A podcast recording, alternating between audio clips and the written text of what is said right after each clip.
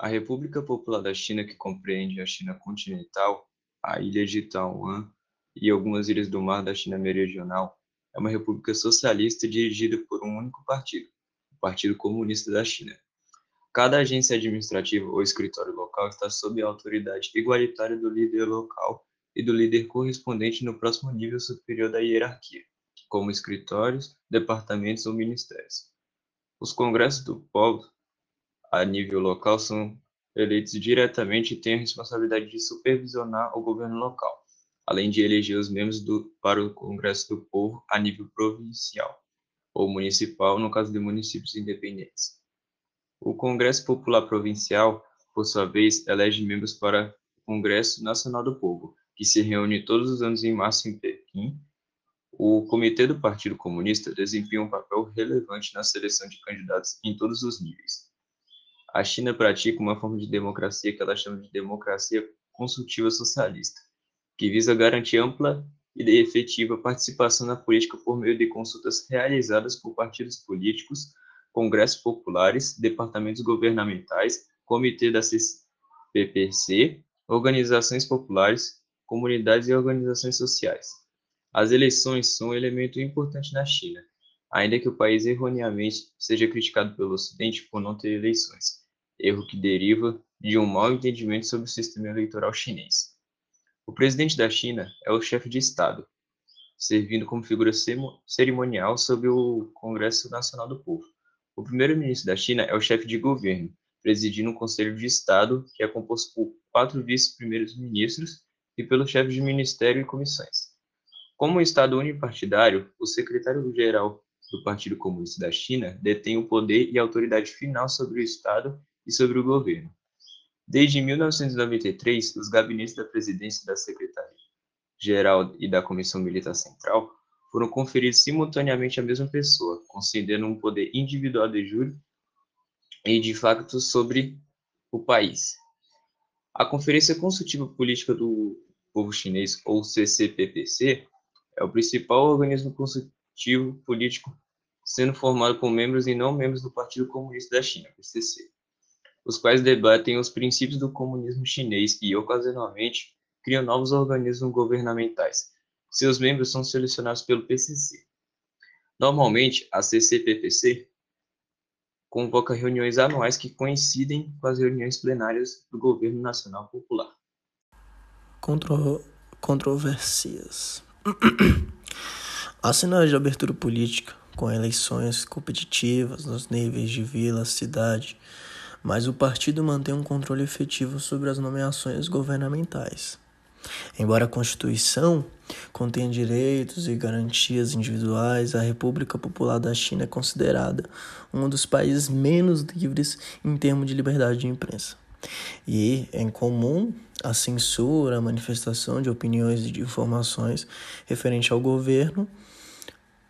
A China é frequentemente alvo de críticas de ONGs e outros governos devido a violações graves de direitos humanos, como no caso de prisões sem julgamento de ativistas políticos, confusões é, forçadas por tortura ou maus tratos e, e prisioneiros e outros.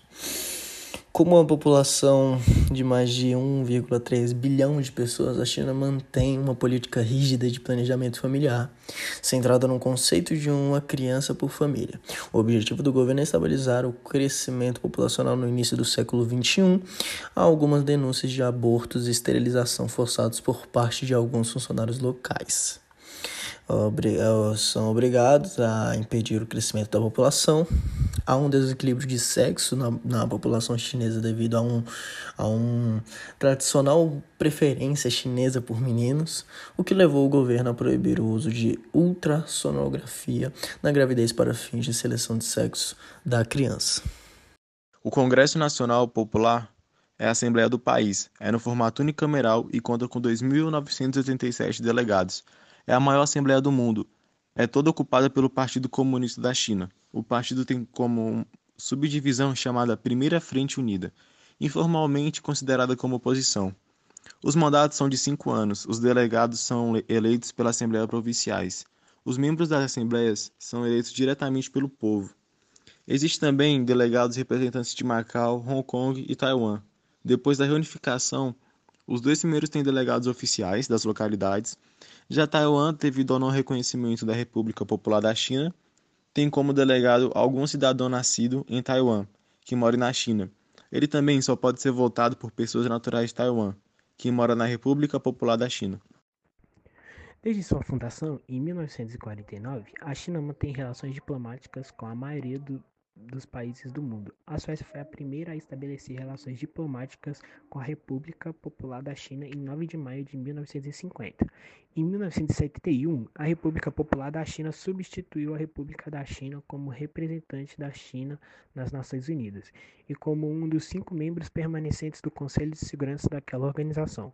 Conforme a política Dilma-China, a República Popular da China exige como pré-condição para estabelecer, estabelecer relações diplomáticas que os outros países reconheçam a sua reivindicação sobre a posse do território de Taiwan e rompa todos os vínculos com o governo da República da China de Taiwan.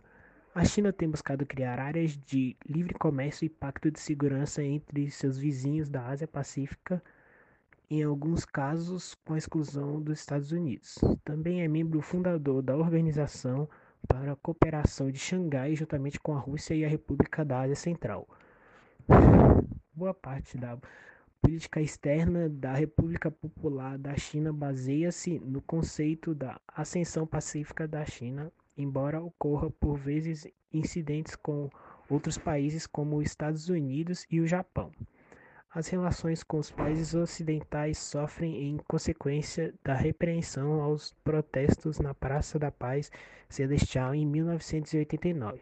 A China mantém algumas questões de fronteira com países vizinhos que já levaram à guerra nos últimos 50 anos, inclusive a Guerra Sino-Indiana de 1962, o conflito fronteiriço sino-soviético de 1969 e a Guerra Sino-Vietnamita em 1979. Em 2001, a China e a Rússia assinaram o Tratado de Boa Vizinhança e Cooperação Amistosa, que permitiu a transferência em 2004 da ilha Inlong e metade da ilha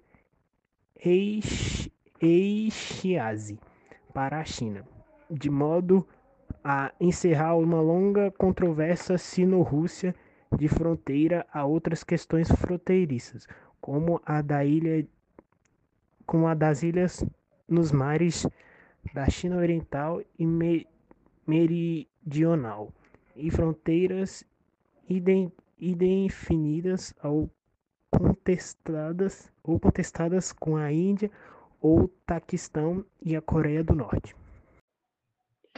Forças Armadas. Com mais de 2,3 milhões de soldados ativos, o Exército de Liberação Popular, ELP, em inglês People's Liberation Army, PLA, é a maior força militar do mundo em termos de número de tropas e possui o segundo maior orçamento de defesa do mundo. O ELP consiste de um exército, marinha, força aérea e uma força nuclear estratégica.